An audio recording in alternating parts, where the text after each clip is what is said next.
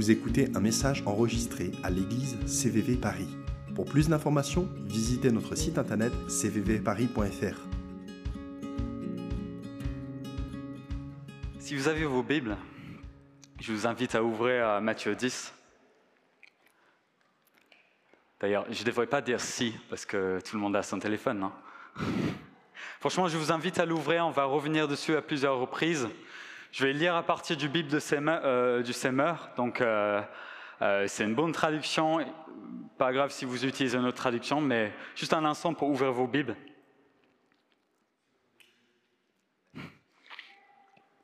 Vos iPads, vos smartphones. Yes. Ok, je vais lire à partir du verset 5. Donc Matthieu 10, verset 5. Ce sont ces douze hommes que Jésus envoya parlant des disciples.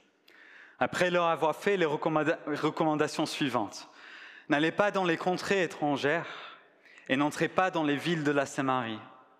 Rendez-vous plutôt auprès des brebis perdues du peuple d'Israël. En chemin, annoncez que le royaume des cieux est proche. Guérissez les malades, ressuscitez les morts, rendez purs les lépreux, expulsez les démons. Vous avez reçu gratuitement, donnez gratuitement. Ne mettez dans vos bourses ni or, ni argent, ni pièces de cuivre, n'emportez pour le voyage ni sac, ni tunique de rechange, ni sandales, ni bâton, car l'ouvrier mérite sa nourriture.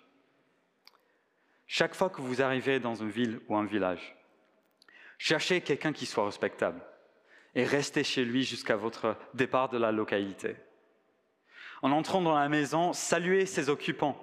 S'ils en sont dignes, que la paix que vous leur souhaitez repose sur eux. Sinon, qu'elle vous revienne. Si, dans une maison ou dans une ville, on ne veut pas vous, vous recevoir, ni écouter vos paroles, quittez la maison ou la ville en secouant la poussière de vos pieds. Vraiment, je vous l'assure. Au jour du jugement, les villes de Sodome et de Gomorre seront traitées avec moins de rigueur que les habitants de ces lieux-là.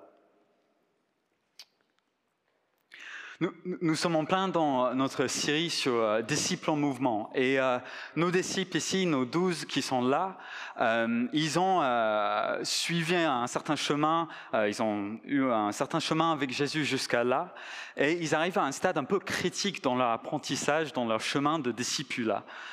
Euh, je ne sais pas si vous connaissez la règle un peu euh, pour, transmettre quelque chose à quelqu'un en trois étapes. Okay. Le, première étape apparemment pour apprendre quelque chose à quelqu'un, c'est de leur, euh, dire bah, observez-moi faire dans un premier temps. Donc ça serait par exemple quelqu'un qui veut apprendre à prêcher, bah, il observe celui qui prêche pour prendre des notes, pour comprendre un peu comment ça se passe. Deuxièmement, ce serait de faire ensemble, c'est faire euh, un exercice ensemble, de collaborer ensemble pour quelque chose de particulier. Deuxième étape.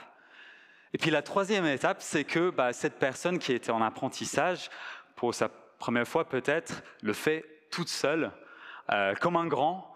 Il, euh, il commence à voilà, se, se faire l'œuvre lui-même. Et nos disciples arrivent un peu à ce troisième stade d'apprentissage, si vous voulez. Ils ont pris du temps pour observer Jésus, pour voir euh, ce qu'il faisait. Ils ont été à côté de Jésus, aux côtés de Jésus, alors qu'il exerçait son ministère jusqu'à là. Et maintenant arrive le moment, le grand jour, où Jésus leur dit, maintenant à vous, à votre tour, vous allez aller dans différentes villes et vous allez prêcher, vous allez expulser les démons, vous allez guérir les malades. Et j'ose pas imaginer ce que ressentaient euh, les disciples à ce moment. Je ne sais pas si vous avez déjà euh, pensé à ça. Je pense qu'il devait avoir un bon cocktail d'émotions.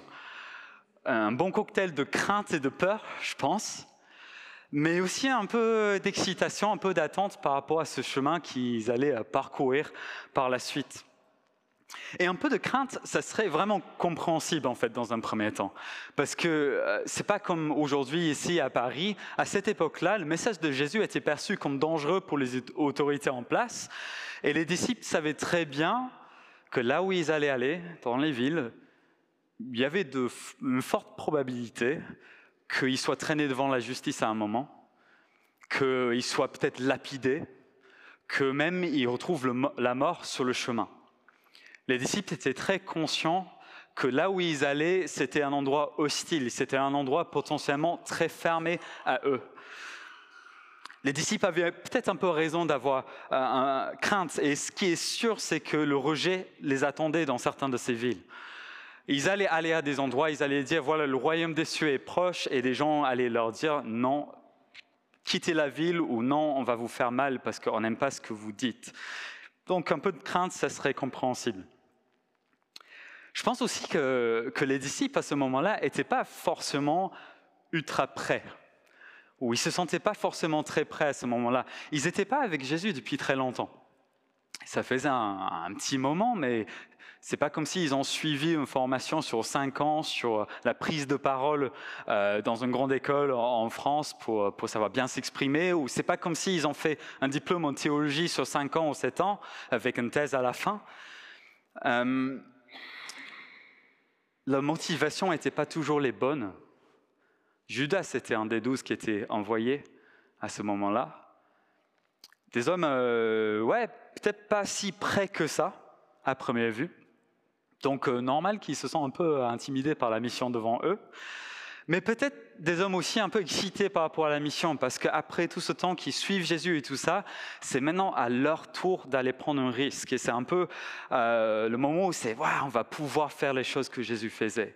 Il nous envoie, il nous fait confiance pour y aller. Waouh, je, vais faire quelque chose avec ma vie, euh, ça va valoir quelque chose. Un peu d'excitation quoi dans leur cœur. Et donc je pense qu'on retrouve nos disciples avec ce cocktail d'émotions, euh, de bonnes émotions, d'émotions plus compliquées à gérer. Euh, mais les voici, et les voici devant Jésus qui leur donne une mission et des instructions pour la mission. Et notre histoire ici, avant tout, c'est une histoire d'hommes ordinaires, euh, peu qualifiés dans un sens, qui ont été appelés à faire des choses extraordinaires par la puissance de Dieu que Dieu leur donnait. Et de la même manière, aujourd'hui, et c'est un peu le message de ce soir, nous, des gens très ordinaires, pour la plupart d'entre nous, Dieu veut faire des choses extraordinaires à travers nous, en tant que missionnaires, ici à Paris, pour son royaume, par sa puissance. C'est ça notre appel. On va en parler pendant un petit moment ensemble. Euh, voilà. Et, j'ai dit ce mot euh, missionnaire à Paris. Quand on parle de missionnaire, souvent on imagine quelqu'un qui est payé pour aller à l'autre bout du monde pour parler de Jésus. C'est vrai, c'est génial, gloire à Dieu pour ces personnes. Mais missionnaire, au, fond, c'est quelqu'un qui est envoyé pour une mission précise, pour, pour être témoin de sa foi, pour transmettre sa foi. Et nous sommes tous ici, là, pour une raison, Dieu nous a mis ici aujourd'hui avec une mission précise. Il nous a fait missionnaires ici à Paris, à Paname. missionnaire à Paname. C'est ce qu'il nous a fait. OK? Donc on va explorer ça un peu ensemble.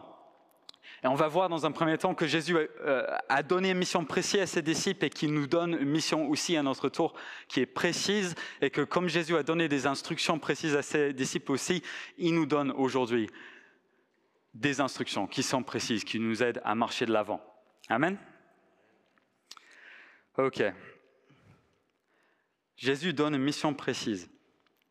Je vais commencer avec ces versets 5 euh, jusqu'à 6 parce que je trouve qu'il y a un enseignement qui est intéressant pour nous dedans. Donc c'est écrit, ce sont ces douze hommes que Jésus envoya. Après leur avoir fait les recommandations suivantes, et là c'est important, n'allez pas dans les contrées étrangères et n'entrez pas dans la ville de la Samarie. Rendez-vous plutôt auprès des brebis perdues du peuple d'Israël. Ok, on n'est pas encore au moment où Jésus dit, faites de toutes les nations des disciples. On est un peu avant ça, on est à un moment où Jésus choisit, dans sa stratégie divine, de dire allez d'abord auprès des brebis perdues d'Israël, c'est-à-dire le peuple juif. Le peuple que Dieu avait mis à part dans le monde depuis euh, des centaines, centaines d'années, qui était comme un, un témoignage envers les autres peuples du monde de la gloire de Dieu, de la sainteté de Dieu. C'était un peuple mis à part qui était censé euh, être différent du reste du monde pour qu'on puisse voir que Dieu était différent, euh, était à part du péché du monde. Et c'était un peuple qui, devait rayonner donc l'amour et la gloire de Dieu. C'est un peuple aussi qui, à plusieurs moments, s'est éloigné gravement de Dieu et a subi les conséquences. Et, euh, à l'époque de Jésus, d'ailleurs, euh, ils avaient été mis euh, en, exil plusieurs centaines d'années avant, et depuis ce moment, ce peuple juif n'avait pas vraiment retrouvé sa gloire d'autrefois, n'avait pas vraiment trouvé cette, cette puissance qu'elle avait en tant que peuple avant. Et Jésus les voit toujours, ce peuple qui s'est égaré, qui s'est éloigné de lui. Jésus ne les a pas oubliés. Et Jésus n'a pas oublié aussi les promesses que Dieu a faites envers ce peuple. C'est euh, Paul, l'apôtre, qui en Romains 15 nous donne euh, euh, un peu de révélation sur ce que Jésus était en train de faire là. Et c'est écrit, Christ est venu se mettre au service des Juifs pour montrer que Dieu est véridique en accomplissant les promesses faites à leurs ancêtres.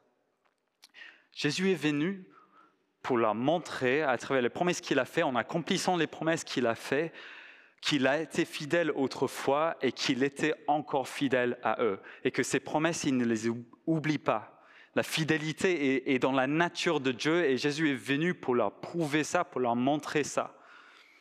Il a fait ça de deux manières en annonçant le royaume, que le royaume des cieux était proche, et en accomplissant des signes pour qu'ils puissent voir la preuve de ce que Dieu était, en, ce que Dieu voulait leur enseigner.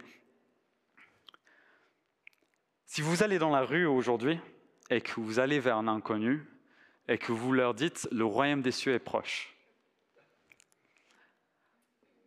quelle serait la réaction de la personne? Je ne suis pas quoi? Je ne suis pas anglais. En effet, bien vu. Je pense qu'il y a plusieurs types de réactions qu'on pourrait avoir. Je pense que la plupart des gens diraient bah, j'ai croisé quelqu'un de taré, je vais plutôt aller de l'autre côté de la rue et je vais continuer mon chemin et lui laisser dans, son délire. Je pense que d'autres, peut-être plus, curieux, diraient bah, euh, qu'est-ce que tu veux dire par ça? Euh, Voilà, on pourrait avoir tout type de réaction. Mais pour le peuple juif à cette époque-là, dire le royaume des cieux était proche, euh, c'était pas comme ça en fait. Ils savaient de quoi, en tout cas ils croyaient savoir de quoi il s'agissait. Quand, les juifs de l'époque entendaient que le royaume des cieux était proche, ils se rendaient compte que, que, Dieu allait euh, accomplir les promesses, qu'il allait établir un nouveau roi qui allait les libérer de, l'oppression qu'ils vivaient, ils, étaient conscients que ça voulait dire que, quelque chose allait changer pour eux, qu'ils allaient entrer dans une nouvelle saison et que Dieu allait accomplir ses promesses et que euh, le, peuple de Dieu allait encore une fois être libre et euh, vivre pleinement dans la bénédiction de Dieu. ça voulait dire qu'un roi allait venir. Voilà, c'est un peu les choses qu'ils ressentaient par rapport à ça. Et le fait d'aller et ensuite accomplir des miracles comme purifier ceux qui, avaient, euh, qui étaient lépreux, comme guérissant les malades, comme expulsant les démons, pour les Juifs qui attendaient des signes de la part de Dieu pour croire que quelque chose venait de la part de Dieu, bah, c'était parfait. Le royaume des cieux est proche. Ah bon? Un malade qui est guéri, ah, le royaume des cieux doit vraiment être proche. C'était pertinent, c'était, puissant. Ça a appelé les Juifs à venir croire en Jésus comme l'accomplissement des promesses euh, que Dieu avait faites au peuple juif autrefois. Jésus a donné à ses disciples les clés de succès pour aller atteindre le peuple juif à cette époque-là dans sa mission euh, divine qu'il était en train de, dessiner. Et de la même manière, nous, aujourd'hui, nous avons une mission et un mandat de la part de Dieu pour notre époque, pour notre ville, pour notre arrondissement, pour notre ville en proche banlieue, que nous soyons là pour un mois encore, que nous soyons encore là pour une année, deux années, trois années, que nous soyons là le reste de notre vie, Dieu nous a mis là pour une mission précise. Je crois que personne ici est là euh, par hasard. Peut-être que vous n'avez pas prévu d'être à Paris, peut-être que ce n'était pas le but initial. Moi, je suis arrivé là, ce n'était pas le but initial. Mais Dieu, il savait mieux que moi. Et je pense que chacun, même si vous êtes vous ne savez pas de quoi sera fait l'avenir. Chacun est appelé à Paris, dans la communauté dans laquelle vous êtes aujourd'hui. Comme j'ai dit tout à l'heure, certains d'entre nous, nous croyons que la mission, c'est loin, et c'est vrai, mais la mission, euh, est aussi proche. Et la mission est missionnaire et, pour nous, même si nous sommes payés, ou, même si nous sommes payés, ou même si nous ne sommes pas payés, nous sommes tous missionnaires. C'est pas une affaire de, de, euh, de, profession. Je sais pas si on peut dire ça. C'est pas pour les former. Euh, on peut être formé, oui, pour faire certaines choses, mais nous sommes missionnaires, nous sommes appelés par Dieu, que nous soyons formés ou pas, pour faire la mission euh, précise. Il y a un appel pour nous de, nous tourner vers notre quartier, de nous tourner vers ce que nous avons, parce que Dieu nous donne une mission précise. Je ne sais pas si vous avez déjà, euh, vous êtes déjà monté en haut de Montmartre pour voir la, vue un peu sur, sur, Paris. Je pense que la plupart d'entre vous l'ont fait au moins une fois. Euh, la, ville s'étale, euh, c'est immense. Les, maisons haussmanniennes qui semblent immenses quand on est à côté sont comme des, petites tiges de, blé ou, quelque chose comme ça dans un champ. Les gens sont comme des fourmis. Euh, on rigolait ce matin parce qu'il y avait Yann, donc Yann qui est dans l'église sud-est, euh, dans notre haut site, qui est très grand, et même quelqu'un qui est très grand, qui fait euh, deux têtes de plus que moi, ben, il semble un fourmi quand on est en haut du but de Montmartre. Et on dirait un peu un champ immense, Paris et sa proche banlieue. On dirait un champ avec voilà, ces, petits fourmis qui, qui le traversent. Et et j'avais un peu cette image en préparant que, que,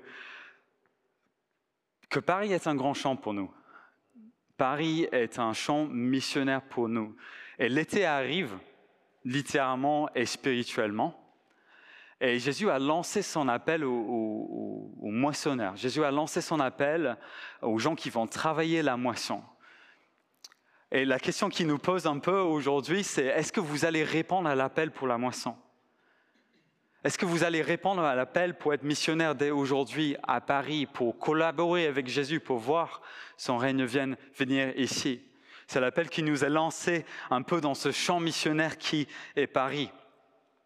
La moisson est prête, l'été arrive, mais Dieu, lance son appel. Est-ce qu'on veut y répondre?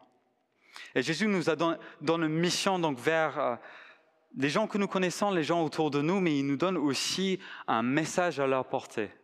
C'est pas juste euh, dire ouais je suis chrétien et puis ah je sais plus trop quoi dire, je sais pas comment gérer ça. Jésus nous a donné des instructions, des choses précises. Et il y avait une chose que j'avais vraiment à, cœur de, dire dans tout ça, c'est que Jésus vous a donné chacun un témoignage. Et ce témoignage est puissant pour voir les, les vies transformées et pour inviter des gens à croire en Jésus-Christ on croit euh, ici que, Jésus aime euh, profondément tous les hommes et que son cœur, c'est que chaque homme, chaque femme, chaque enfant puisse avoir l'opportunité de choisir de croire en lui, dans son amour. Parce que c'est ce qui est de meilleur, c'est ce qui est bon pour nous, c'est de mettre notre foi en Jésus-Christ et il veut que chacun ait l'opportunité de le faire. Et donc il nous envoie avec notre témoignage. Et chaque disciple, chaque disciple de Jésus a son histoire de comment Dieu l'a rencontré et comment Dieu a tout changé dans euh, votre vie.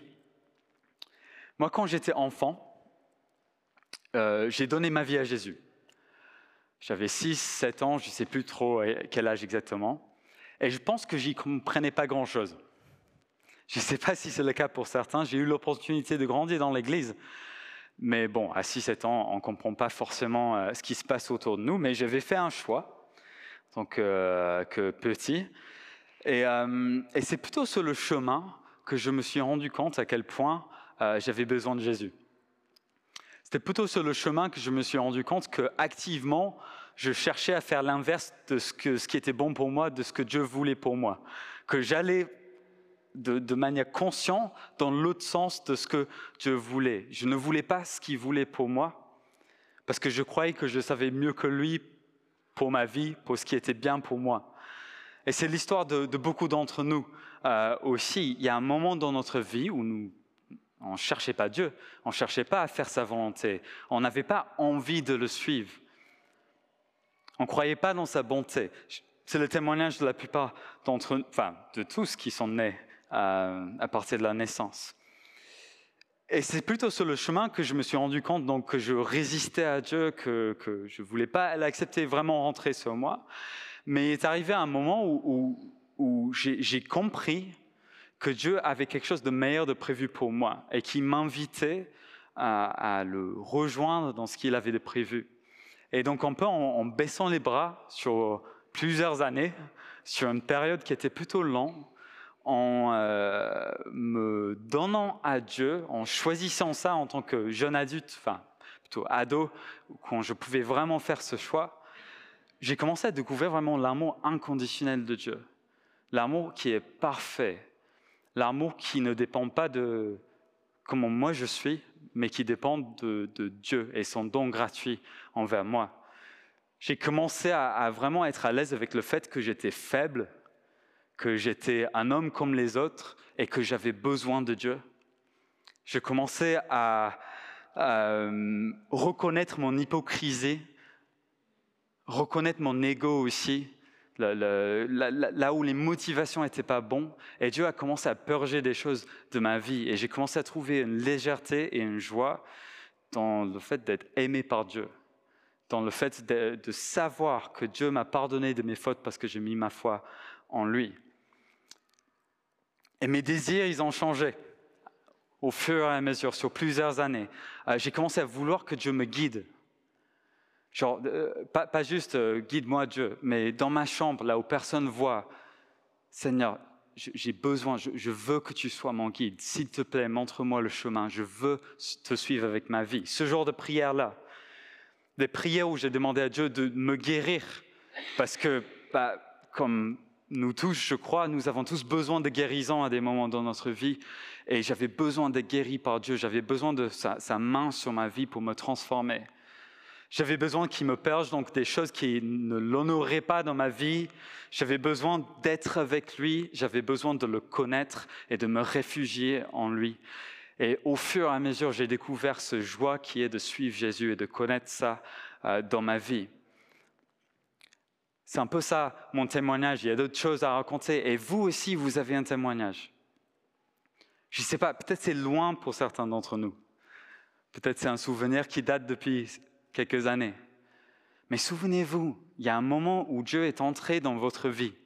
Il y a un moment où Dieu, il s'est révélé à vous, vous avez compris qu'il était là euh, pour vous sauver, et au fur et à mesure, si vous, faites le point sur votre vie, vous vous rendrez compte que Dieu, vous a transformé, que Dieu, vous a fait du bien, que Dieu, vous a mis sur le bon chemin au fur et à mesure qu'il a changé vos désirs et que vous êtes quelqu'un de beaucoup plus euh, heureux, sûrement, aujourd'hui, par la main de Dieu de manière globale, les circonstances peuvent être dures, mais de manière globale, que Dieu a fait quelque chose qui vous a donné de la paix et de la joie. Quelle est ton histoire? Quel est ton témoignage? Je pense qu'il faut que chacun euh, en se souvienne que nos témoignages sont trop beaux pour être cachés ce que Dieu a fait dans nos vies est trop beau pour être mis sous, un tapis, pour être, euh, pour être gardé pour soi ou juste pour quelques proches. Il y a ces versets euh, en Matthieu 5 qui, disent, euh, qui parlent d'une lampe. Et c'est, il en est de même d'une lampe, si on l'allume, ce n'est pas pour la mettre sous une mesure à grains. Au contraire, on la fixe sur un pied de lampe pour qu'elle éclaire tous ceux qui sont dans la maison. C'est le même pour vos témoignages.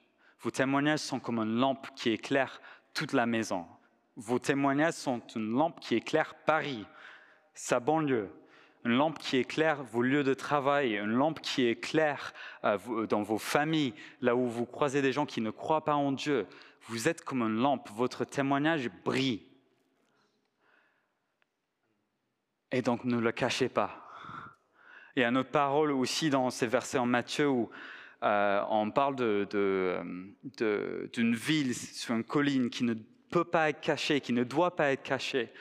Et, nous sommes collectivement, nos témoignages sont collectivement comme quelque chose qui ne doit pas être caché.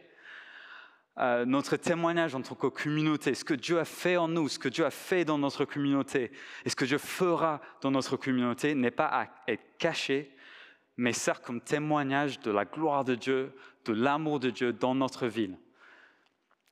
Dieu nous invite à porter nos témoignages fièrement, pas fièrement en nous, mais fièrement avec notre fierté dans ce que Dieu a fait, dans notre fierté dans ce que, qui Dieu est, et que nous n'ayons pas peur, ne pas avoir crainte de, de assumer nos témoignages. J'ai écrit euh, dans, dans, mes notes, il y a deux questions pour nous. Premièrement, est-ce que tu sais que ton témoignage est puissant? Et deuxièmement, est-ce que tu sais l'exprimer? Je pense que la plupart d'entre nous, vous savez exprimer votre témoignage. Pourquoi? Parce que vous avez reçu la puissance de Dieu qui vous donne les mots, qui vous donne les manières nécessaires pour pouvoir exprimer votre témoignage. Et on va juste parler en trois temps euh, de, comment Dieu nous équipe par son esprit pour porter nos témoignages jusqu'à les, extrémités de, de la périphérique. Voilà. Ok, ça va? Vous me suivez toujours? Allez, c'est parti. Comment accomplir la mission? Merci Ben pour ces notes. Euh, Dieu nous envoie dans la dépendance de sa puissance et, de deux manières, je pense, principalement aujourd'hui. Je, je, veux parler de deux manières.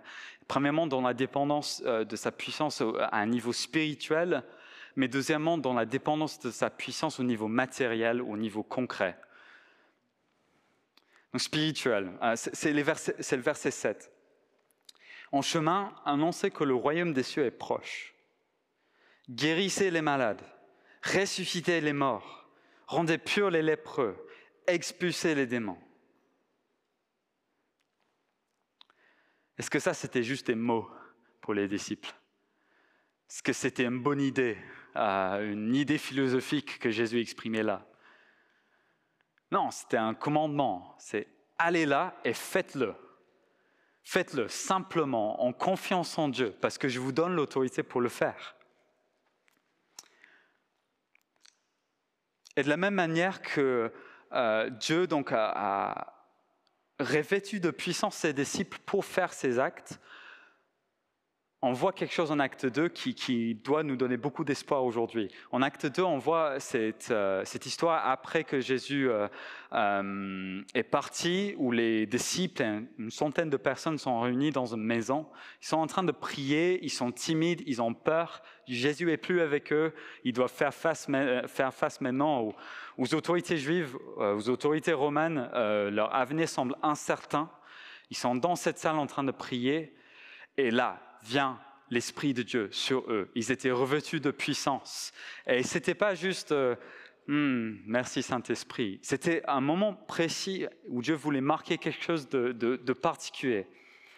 Euh, c'était un moment où Dieu voulait faire une œuvre qui était tellement transformatrice, tellement euh, nouveau, tellement les, les gens allaient être différents après cette rencontre avec Dieu que les gens ont tremblé sous, l'influence du Saint-Esprit. Il y a eu des langues comme des, feux sur la tête des gens qui étaient visibles. L'Esprit s'est manifesté dans sa puissance parce qu'il est en train de faire quelque chose de puissant. Et c'est un peu le moment euh, de, de l'envoi enfin de ses disciples vers les nations pour accomplir les œuvres de Dieu. C'est la démocratisation, si vous voulez, de la puissance de Dieu qui est reposée sur nos douze disciples ici.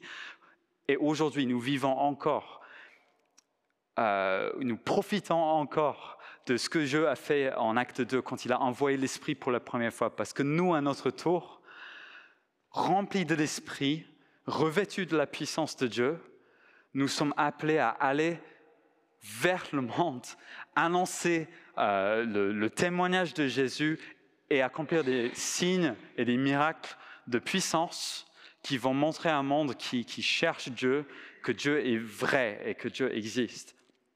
Dieu nous envoie aujourd'hui avec sa puissance.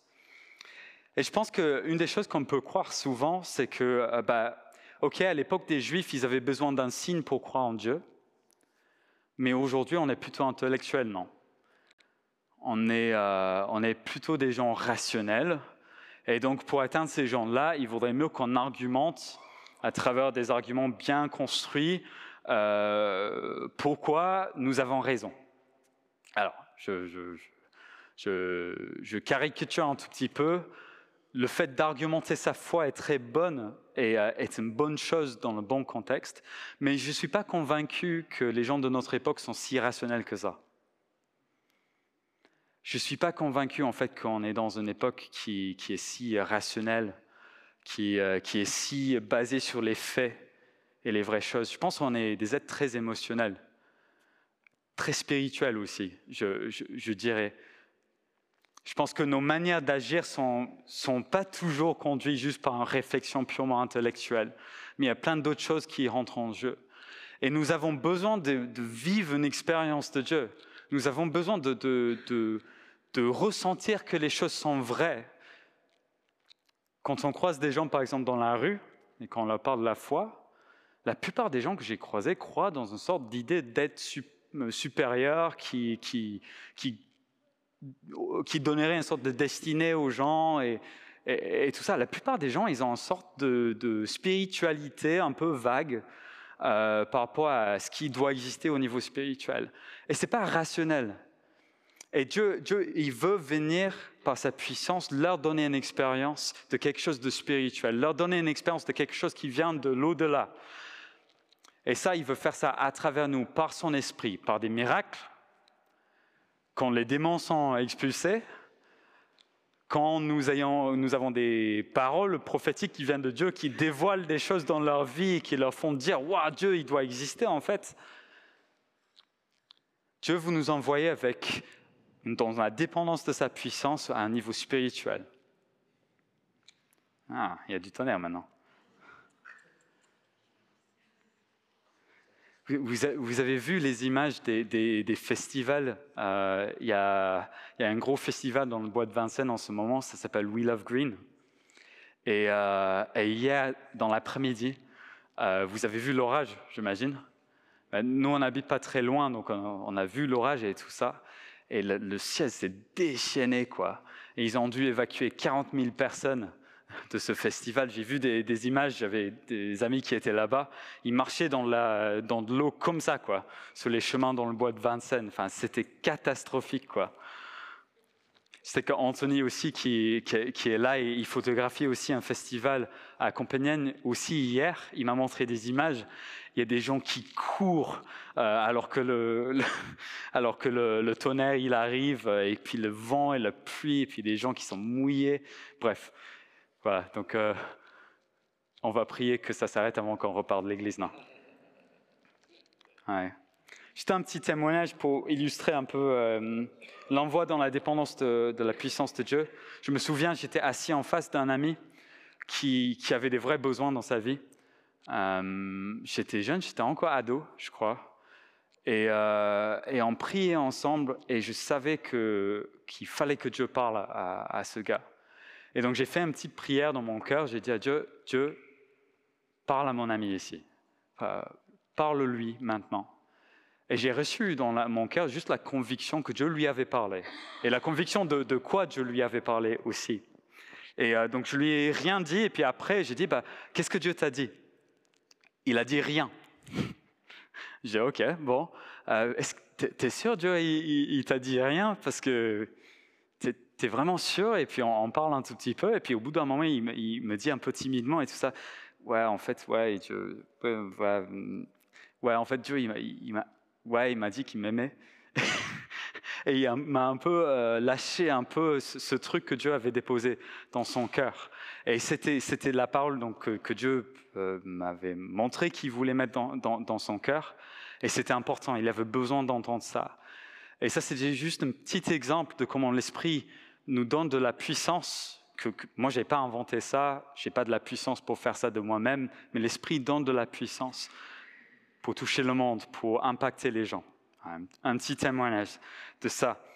Mais Dieu nous envoie aussi euh, dans l'assurance de sa puissance au niveau de, sa, euh, aux manières qui pourvoit pour nous de manière matérielle.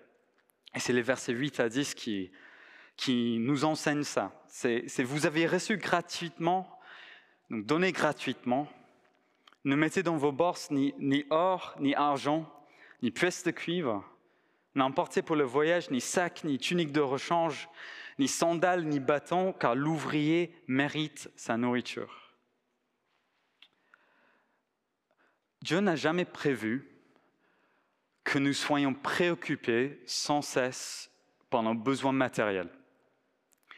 Il a voulu que nous soyons des gens qui sont préoccupés d'abord par son royaume, par le fait d'accomplir des choses euh, qui nous appellent à faire.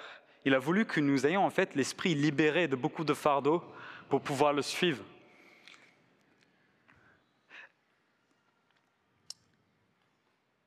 Et Dieu veut pourvoir pour celui qui choisit de, le suivre. Et c'est important pour nous, je pense, de croire, parce que à Paris, il y a des vrais enjeux financiers pour nous euh, chacun. Les loyers sont chers, le coût de la vie est plutôt cher, les divertissements, les activités qu'on peut faire coûtent de l'argent ici. C'est pas juste un balade en, forêt gratuit tous les week-ends, quoi. Euh, Vivre à Paris, ça implique, un certain... Bah, ça dépend où on habite, en effet. Venez à Versailles, oui, c'est ça.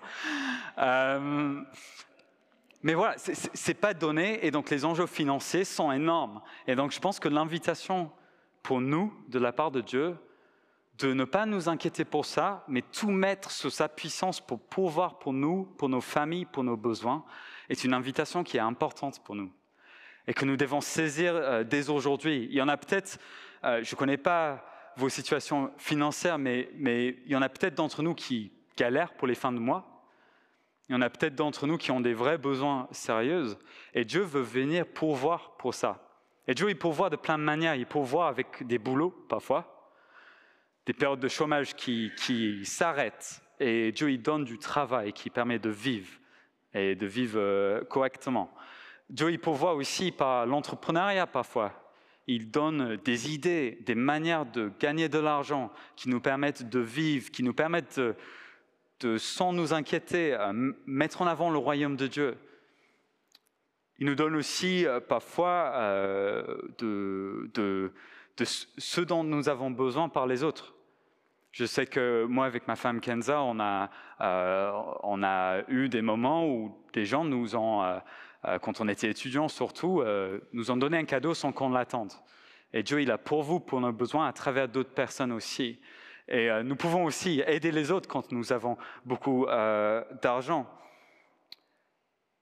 Mais peu importe nos situations, Dieu veut que nous ayons l'esprit dégagé d'un certain nombre de choses pour que nous puissions le mettre en premier et vivre pleinement pour lui. Et que nous soyons sans inquiétude, sans anxiété, par rapport à ça. Si vous êtes troublé aujourd'hui par rapport à ça, remettez-le à Dieu, parce que c'est la, bonne volonté de notre Père de prendre soin de vous, de prendre soin de vous au niveau financier, pas juste au niveau spirituel, pour que nous puissions accomplir la mission que Dieu nous a donnée. Donc, il nous donne sa puissance pour faire des choses spirituelles, euh, pour aussi euh, euh, avoir ce qu'il nous faut au niveau matériel. Et troisièmement, il nous envoie avec euh, une légèreté, euh, il, enlève la pression. Je, tire ça des versets 11 à 15, je ne vais pas euh, les lire parce qu'ils sont un peu longs, mais, c'est cette idée qu'il a donnée aux disciples que vous allez dans une ville et vous cherchez quelqu'un qui, a envie de vous accueillir, qui est susceptible à ce que vous avez à leur dire et qui a envie d'entendre. Mais si ces gens-là ne sont pas prêts à vous entendre, ils n'ont pas envie de recevoir de votre part, allez dans une autre ville. Ces gens-là, ils, vous rejettent, ok, allez à un autre endroit. Il y a plein de gens qui doivent entendre l'évangile. Il y a, plein de gens qui, vers qui vous pouvez encore aller. Et je pense que euh, donc, la première idée ici, c'est donc chercher ces gens qui, qui, accueillent le message de Dieu, qui nous accueillent et tout ça. Euh, on parle de personnes de paix parfois, donc l'idée qu'il y a quelqu'un dans votre entourage en fait qui, qui vous pose des questions. Il y a quelqu'un que vous connaissez qui est intéressé par la foi et que Dieu nous envoie vers ces gens-là. Mais si les gens nous rejettent, Si nous voulons parler de Jésus à quelqu'un, et il dit bah, Je ne suis pas intéressé. Ou s'il y a quelqu'un qui semble être intéressé pendant un temps, et puis au bout d'un moment, ils disent bah, Non, je ne suis pas trop intéressé finalement. Ou ils ne viennent plus à l'église, ou tout ça. Jésus ne veut pas que nous portons la responsabilité du salut de cette personne-là. En fait, c'est Dieu qui porte la responsabilité du salut de la personne. C'est l'œuvre de l'Esprit qui révèle le péché, qui, qui révèle le besoin d'être sauvé la responsabilité sur les épaules de Dieu. Et nous ne sommes pas donc responsables pour les gens, mais nous sommes responsables envers eux. Parce qu'on a, on a vu au début que, Dieu veut que chacun ait l'opportunité de croire en lui. Ben, envers ces gens-là, on est responsable de leur montrer notre témoignage, de leur parler de Jésus, de leur euh, montrer pourquoi ils devraient croire en Jésus. Mais s'ils décident de ne pas croire, s'ils nous rejettent, nous ne sommes pas responsables pour les gens. Et bien que ça nous brise le cœur parfois, parce qu'on aime ces gens-là, on peut toujours persévérer dans la prière. N'abandonnez pas de cette manière-là, mais ne portez pas non plus le fardeau du salut de cette personne-là, parce que ce travail appartient à Dieu. Et ça peut nous aider à relâcher un tout petit peu la pression. Notre euh, performance en tant que chrétien, enfin, le fait que Dieu nous aime ou pas ne dépend pas de notre succès en tant que missionnaire ici ou pas. Si nous voyons une personne se convertir au cours de notre vie, gloire à Dieu, c'est une personne qui a donné sa vie à Jésus. Que nous voyons plusieurs centaines, gloire à Dieu, il nous a utilisés de manière puissante. Mais peu importe, peu importe, la responsabilité de sauver est sur les épaules de Dieu et donc soyons fidèles simplement en portant notre témoignage envers les gens.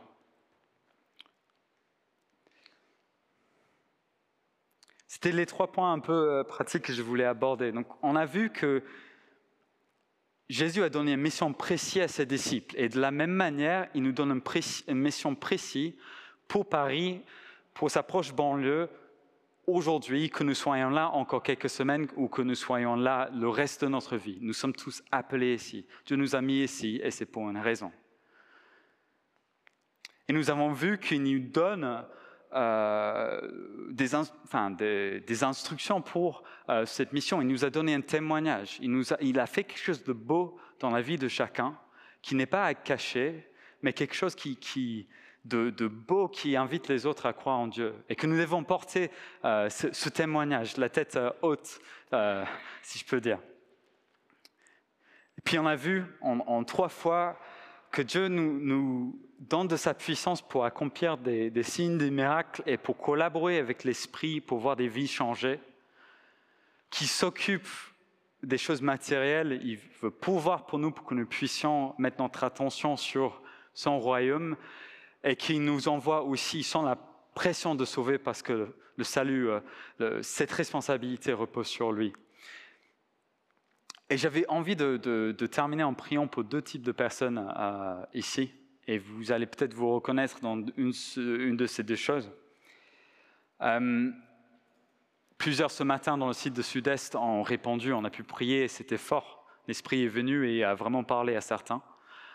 Euh, certains d'entre vous vous dites, en fait, en entendant tout ça, je pense que j'ai besoin de renouveler euh, cet engagement à être missionnaire ici à Paris maintenant. Peut-être parce que je me projette plus loin plus tard, peut-être parce que euh, vous savez que vous êtes là que pendant un temps, bah, vous hésitez à vous engager, vous hésitez à vraiment euh, être à fond pour Dieu ici et maintenant, mais vous avez senti un peu l'esprit vous titiller sur ça, vous dire, bah, en fait non, je t'appelle maintenant, j'ai des projets pour toi maintenant. J'ai des grandes choses que je veux accomplir à, travers toi maintenant. Et donc, dans un instant, si ça c'est vous, bah, j'ai trop envie qu'on prie pour ça parce que Dieu, il veut vraiment bénir cette démarche. Et puis, deuxièmement, peut-être il y en a qui se disent, bah, j'ai pas vraiment eu cette expérience d'être revêtu de la puissance de Dieu. J'ai pas cette confiance dont on parle quand on est rempli du Saint-Esprit pour témoigner, pour accomplir des miracles et tout ça. Et la bonne nouvelle, c'est que Dieu aime donner son Saint-Esprit. C'est un cadeau il ne veut pas euh, retenir ce cadeau de vous, mais il veut justement vous bénir avec le don du Saint-Esprit. venez d'écouter un message enregistré à CVV Paris. Pour plus d'informations, visitez notre site internet cvvparis.fr.